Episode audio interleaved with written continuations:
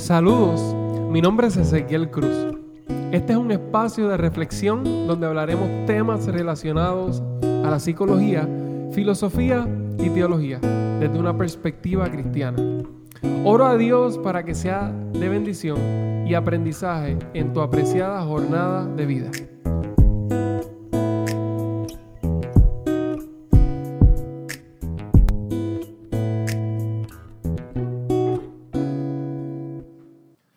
Qué gusto me da poder saludarlos en este día.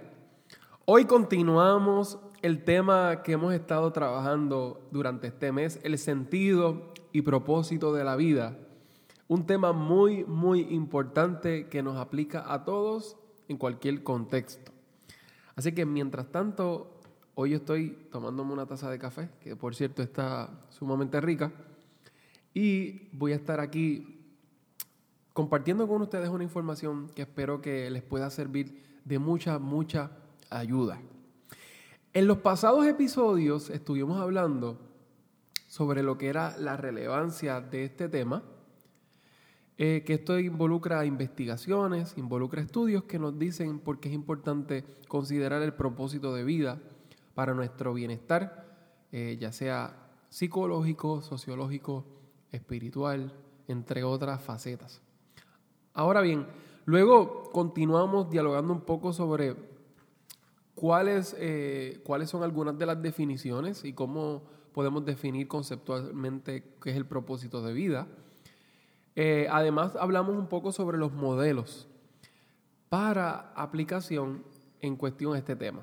Eh, hemos considerado, además de lo que es algunas variables psicológicas, otras filosóficas y otras teológicas. Hemos dado ejemplos bíblicos eh, que fomentan eh, nuestra creencia de que Dios nos ha entregado a nosotros un propósito de vida y que este propósito no es aislado en nosotros mismos, sino que es un propósito que siempre involucra a nuestra comunidad, eh, la sociedad y en, un lenguaje bíblico podemos decir nuestro prójimo.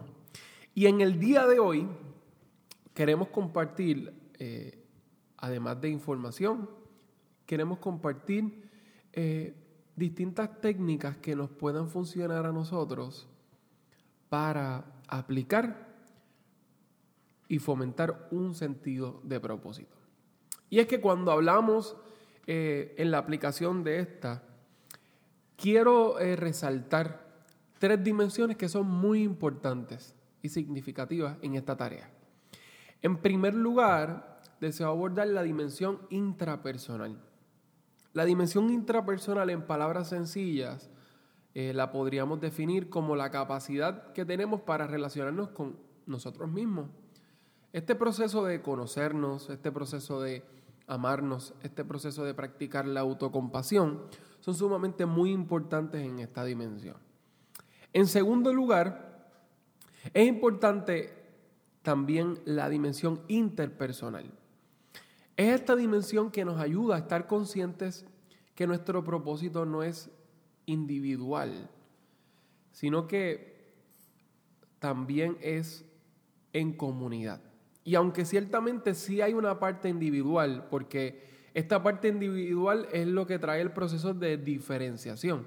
Es decir, entender de que mi identidad individual precede a la identidad eh, grupal, como algunos lo pueden conceptualizar, pero también cómo esa, esa identidad individual se ve correlacionada con la identidad colectiva o la identidad grupal.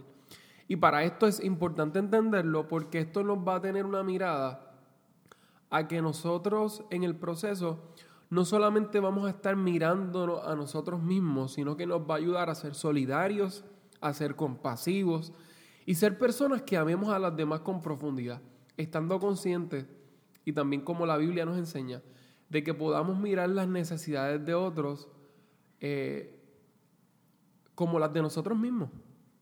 O sea, no solamente ver nuestras necesidades, sino que también ver las necesidades de otros y considerarlas a nivel de igual o más importancia que nuestras propias necesidades. Y la tercera dimensión que quiero resaltar en el día de hoy es la dimensión espiritual. Y es esta la que nos hace conectarnos con Dios. Eh, esta dimensión espiritual en algunas facetas se ha trabajado eh, de una manera como si fuera una dimensión intrapersonal. Sin embargo, a mi entender, a mi juicio y la evidencia que he estado estudiando, la dimensión espiritual es una dimensión que trasciende nuestro, a nosotros mismos. Por lo tanto, es esta relación que, podamos tener con Dios. Eh, y en el caso de los que somos cristianos, es una relación que la establecemos con Dios a través de Jesucristo.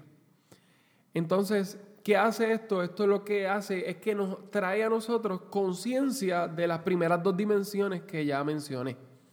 Y es porque cuando Mm, miramos nuestra esencia, muchas veces nos damos cuenta que nosotros hay cierta tonalidad de egoísmo, hay cierta tonalidad eh, de que nos hace mirarnos a nosotros mismos. No obstante, mirar desde la dimensión espiritual, estaríamos diciendo que es mirar hacia a través de los lentes de Dios, cosa que nos va a hacer mirar al propósito más grande que hasta nosotros mismos. Mirar el propósito como más grande que hasta nosotros mismos nos va a ayudar a ampliar nuestra mirada de modo que podamos vernos a nosotros, podamos ver a Dios y también podamos ver a toda la comunidad. Y esto es una mirada mucho más abarcadora, mucho más amplia, que evidentemente va a tener muchos eh, mayores resultados. Así que eh, es esta la que nos trae conciencia y, por ejemplo, cuando vamos escritos desde el Antiguo Testamento eh, y hablamos desde los mandamientos que están bien citados en el libro de Éxodo, pues nos enseña estas tres dimensiones. Y es amar a Dios sobre todas las cosas, ¿verdad? Amar a nuestro prójimo como, a nosotros mismos. Eh, esto implica amar a Dios, amarnos a nosotros y amar a nuestro prójimo.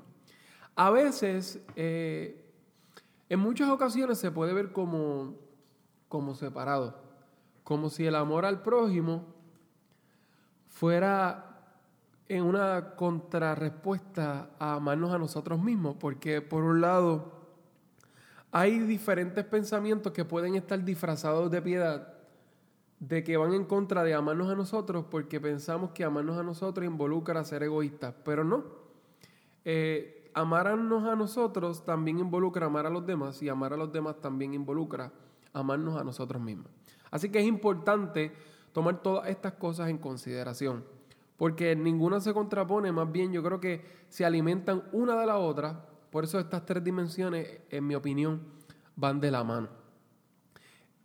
Para trabajar este asunto, eh, quisiera compartirte una serie de referencias que te pueden ayudar en el sentido de lo que es la aplicación, que yo estoy sumamente seguro que son muy prácticas y son muy fáciles de utilizar para eh, lo que es la aplicación del sentido y del propósito de la vida. En primer lugar, te puedo comentar que eh, la primera técnica que te puede ayudar mucho está basada en lo que es ah, las terapias narrativas dentro de lo que es la psicología. La terapia, terapia narrativa es una terapia contextual que está basada en el storytelling, en, contar historias. Eh, estas historias no se cuentan para ser evaluadas o para eh, emitir un juicio sobre ellas, más bien eh, contar historias de lo que ha sucedido, contar historias también de lo que podría suceder y diferentes eh, alternativas que se puedan brindar dentro de las historias. Ahora, en primer lugar, te puedo dar la recomendación de que en primera persona puedas redactar la historia de tu vida. Esto es en una mirada retrospectiva. Eh, puedas mirar cómo ha sido la historia de tu vida eh, volvemos sin ningún tipo de juicio, sin ningún tipo de culpa. Más bien describiendo y que puedas experimentar los, eh, tanto los pensamientos y las emociones que resaltan mientras estás contando la historia de tu vida. En segundo lugar, eh, podría decirte que es importante hacer una lista de deseos cosas que desees hacer. Esta, esta historia, o perdón, esta lista de deseos, eh, es muy importante que tomes en consideración, digamos que te queda una semana y en esta semana debes cumplir eh, estas cosas que escribes en esta lista. ¿Qué te va a ayudar a esto? Esto no es para, para crear pánico ni preocupación, al contrario, esto te va a ayudar para que, para que seas puntual en las cosas que desees y puedas priorizar.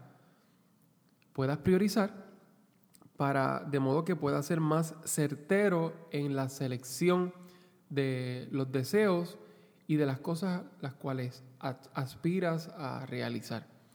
Esto es muy importante porque cuando se trata del asunto de las prioridades, recordemos que donde todo es prioridad, nada es prioridad. Así que esto nos va a ayudar a priorizar.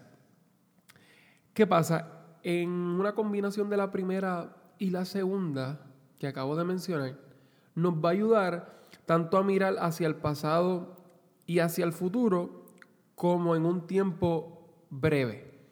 Y puedes observar cuál es el, común denominador, es decir, cuál es, cuál es la, cuáles son algunas de las variables que están tanto en el primer ejercicio como en el segundo. Y esto te puede dar un poco más de dirección de lo que es eh, relación al sentido y propósito de tu vida. En tercer punto, debes hacerte también una entrevista a ti mismo o a ti misma. Y esta entrevista va a, va a constar en por qué. ¿Por qué decidiste o por qué deseas las cosas que escribiste en la lista? Y esta, esta entrevista es bueno hacerla y si te puedes parar frente a un espejo, mucho mejor.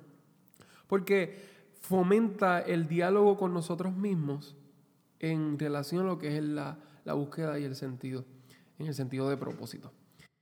Si quieres abundar un poco más y hacer estos ejercicios un poco más interactivos, te invito a que estés pendiente a nuestras redes sociales, eh, Ezequiel Cruz en el fanpage en Facebook y también en Instagram Ezequiel Cruz eh, Education y ahí podrás estar pendiente a que deseo compartir con ustedes un documento eh, interactivo con ustedes mismos que los pueda seguir ayudando para clarificar, para fomentar lo que es el sentido de propósito de nuestras vidas. Así que muy pendiente a las redes sociales y allí con mucho gusto se lo quiero compartir. Gracias, gracias por estar aquí conmigo este tiempo. Que Dios te bendiga mucho y seguimos adelante. Agradezco profundamente por escuchar este segmento. Confío en que te ayudará a crecer. Por favor, compártelo con tus amigos hasta la próxima. Que Dios te bendiga.